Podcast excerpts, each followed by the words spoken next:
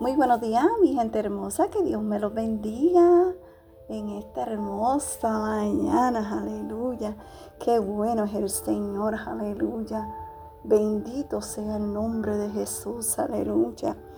Mi gente hermosa, yo le quiero hacer una pregunta. ¿Ya tiene tu taza de café lista?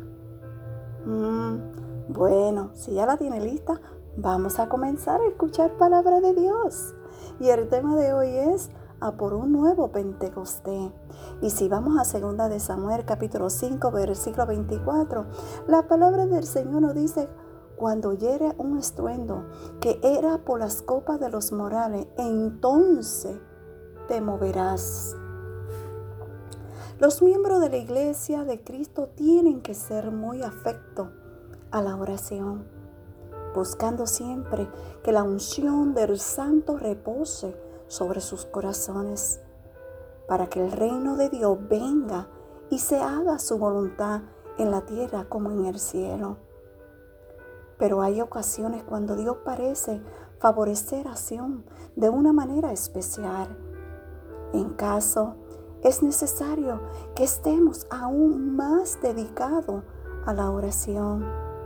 Es menester que seamos celosos, luchando ante el trono de la gracia más intensamente que nunca. Quiero decirte que la acción en estos casos debe ser pronta y vigorosa.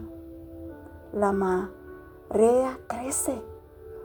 Boguemos ahora hacia la costa valientemente.